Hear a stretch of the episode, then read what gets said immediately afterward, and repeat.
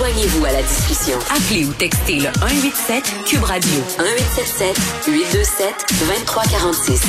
Hello. Gabriel Caron est là. Salut Gab. Salut. Écoute, on parle euh, d'une chronique qui a été publiée, euh, je crois que c'est dans le la tribune, est-ce que je ne m'abuse? C'est dans la tribune ou dans le soleil, je suis rendue mêlée. Euh, les gens qui se vengent à l'heure du coucher, je me suis beaucoup reconnue là-dedans, pour vrai. Explique-moi un peu de quoi il en retourne. Oui, se venger à l'heure du coucher, donc c'est ce qu'on appelle aussi la procrastination de l'heure du coucher quand euh, tu as l'impression de ne pas avoir assez eu de temps libre pour toi dans la journée. Donc, tu sais qu'il est tard, que tu es fatigué, que tu devrais aller te coucher, hmm. mais tu n'es pas capable. Mais moi, je fais ça chaque soir. Mais c'est ça, tu sais, j'imagine, là, moi, le nombre de fois que ça m'est arrivé de faire, OK, je suis vraiment fatiguée, je vais écouter juste un dernier épisode de, telle émission. Ah, je vais juste continuer de regarder mon téléphone encore un peu. Tu sais, on dirait qu'on manque de temps libre. Donc, on coupe dans nos heures de sommeil pour pouvoir avoir du temps libre.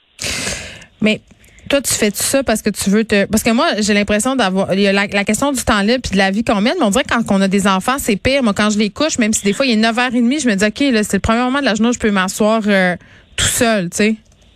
Ben exact. Moi, je fais la même chose parce que des fois, j'ai l'impression que c'est le seul moment dans ma journée, de 11 heures le soir à 1 h du matin, où c'est le une heure?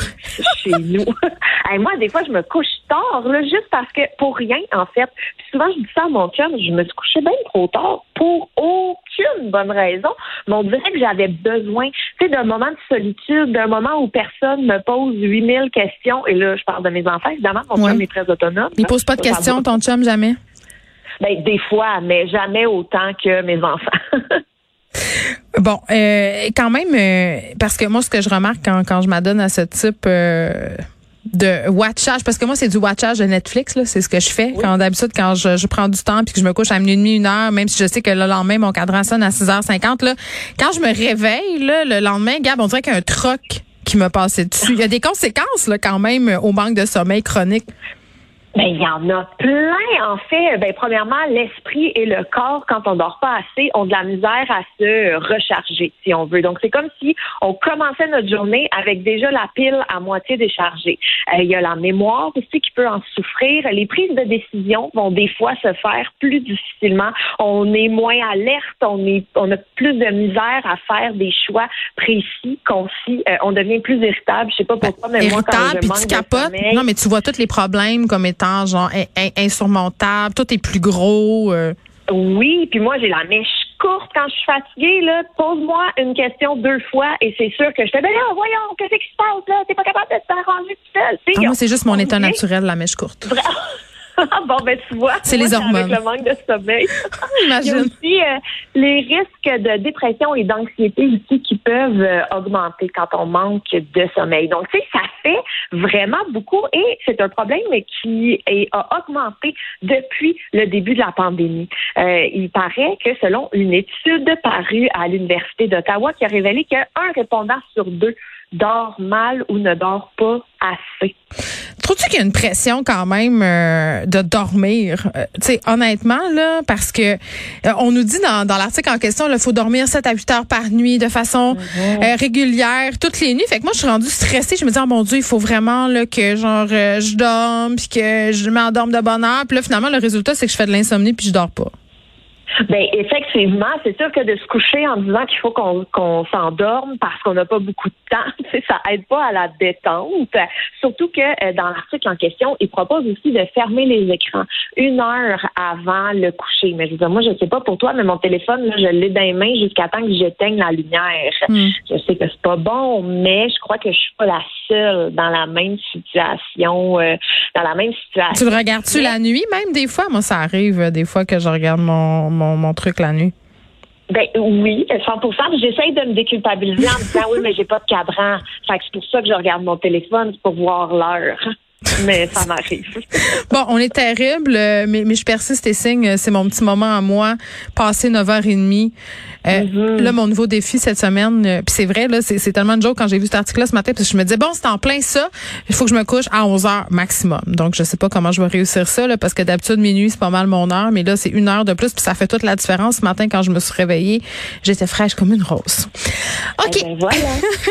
On se parle de ces fameux petits drapeaux rouges, les red flags, qu'on voit poindre sur les médias sociaux depuis déjà quelques jours. C'est une tendance. Ça s'est étendu aussi à, bon, je voyais des publications de différents médias, là, Radio-Canada, entre autres, des gens qui poussaient la note euh, un peu loin. Et c'est quoi ça, cette affaire-là? Moi, je comprenais pas au départ là, pourquoi à un moment donné, il y avait des petits drapeaux rouges partout, Gabriel. Ben écoute, moi je suis une grande fan de la tendance red flag. En fait, elle a débuté sur, euh, ça a débuté sur Twitter, mais comme tu l'as dit, ça a fait une traînée de poudre, ça s'est ramassé sur TikTok, Facebook, Instagram. Là, on peut trouver ça partout. Dans le fond, c'est euh, des phrases qui se veulent des red flags. Donc, par exemple, il ne veut pas te présenter à ses parents, même si ça fait un an que vous êtes ensemble, et là, c'est suivi de plusieurs petits drapeaux rouges. Mm. C'est dans le fond, euh, les gens s'en servent pour avertir les autres sur des comportements qui sont jugés inadéquats, des comportements qui devraient vous faire partir en courant. En gros, c'est ça, les emojis red flag. OK, bon, euh, fait que mettons, euh, les gens euh, vont y aller de généralité. Je, je comprends pas comment ça fonctionne parce que moi j'ai vu des affaires très personnelles. Mmh, mais tu vois, ça, c'est encore une fois quand une tendance est poussée un petit peu trop loin. Donc, au départ, ça voudrait, ça se voulait, pardon, des trucs vraiment généraux. Donc, si un ami te dit telle affaire, red flag. Si une date te dit telle affaire, red flag. Si Genre, mettons, euh, exemple, Gabriel, quelqu'un qui dit, moi, j'aime pas les chiens. Pour moi, c'est un red flag que t'es pas une bonne personne. non, mais c'est vrai. fait que c'est ce genre d'exemple-là. Oui, ça c'est très large, ça peut s'appliquer, ça tombe dans l'humour. OK. On prend pas ça au sérieux. Ou tu sais par exemple un employeur qui te demande est-ce que tu comptes tomber enceinte parce que nous on n'emploie pas de femmes enceintes, red flag. Tu sais ça peut être tant des, des vrais commentaires desquels il faut se méfier ou des blagues. Tu sais, moi il y en a un que j'ai beaucoup aimé, c'est je n'aime pas Beyoncé. Oh red flag, on sera jamais des amis. Mais comme n'importe quelle tendance, il y en a qui vont les pousser un petit peu trop loin et des fois, on a l'impression que c'est carrément pour euh, régler des comptes personnels. Donc, c'est là où il faut faire attention.